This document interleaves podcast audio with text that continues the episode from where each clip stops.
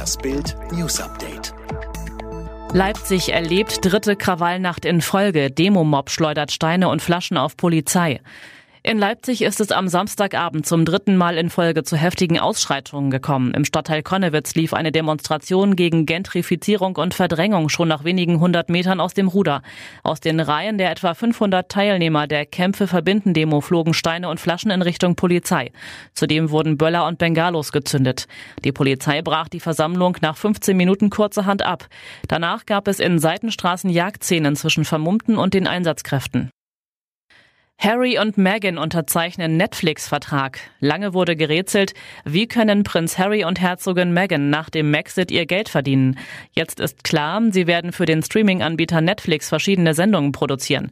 Die beiden sagen, ihr Fokus werde darauf liegen, Inhalte zu kreieren, die informieren, aber auch Hoffnung bringen. Als frisch gebackene Eltern sei es ihnen auch wichtig, inspirierendes Familienprogramm zu machen. Vorausgegangen ist dem Deal ein Kampf zwischen dem Streaming-Giganten Netflix und Disney Plus.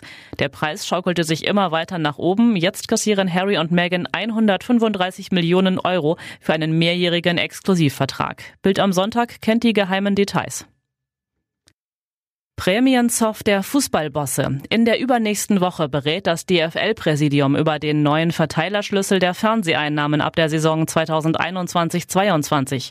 Es geht um jährlich 1,1 Milliarden Euro aus der nationalen Vermarktung, die an die 36 Profiklubs ausgeschüttet werden.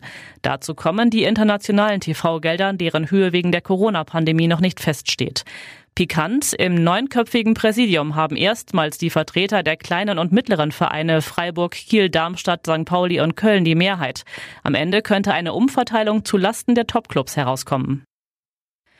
Neuer Ärger für Boris Becker. Im Zuge seines Insolvenzverfahrens droht ihm in England eine neue Anklage. Am 24. September muss er sich in London vor Gericht verantworten.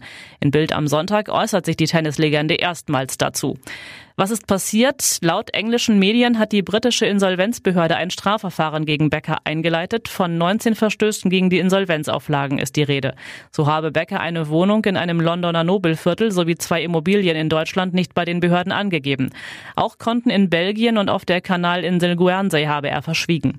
Auf Anfrage von Bild am Sonntag weist Boris Becker alle Anschuldigungen zurück. Ich werde mich gegen die haltlosen Vorwürfe verteidigen. Retter in Beirut sehen keine Chance mehr auf Überlebende.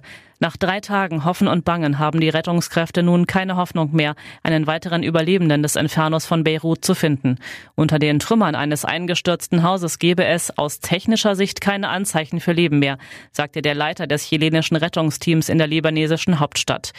Die fieberhafte Suche nach einem Verschütteten hatte am Donnerstag begonnen, nachdem die chilenischen Rettungshelfer mit Ortungsgeräten und ihrem Suchhund Flash Hinweise auf einen Überlebenden entdeckt hatten. Sie konnten unter anderem mehrfach schwache Atemsignale ausmachen. Beirut hielt in der Hoffnung auf ein Wunder den Atem an. Stück für Stück räumten die Einsatzkräfte die Trümmer weg. Weil das Gebäude weiter einzustürzen drohte, kamen sie nur langsam voran.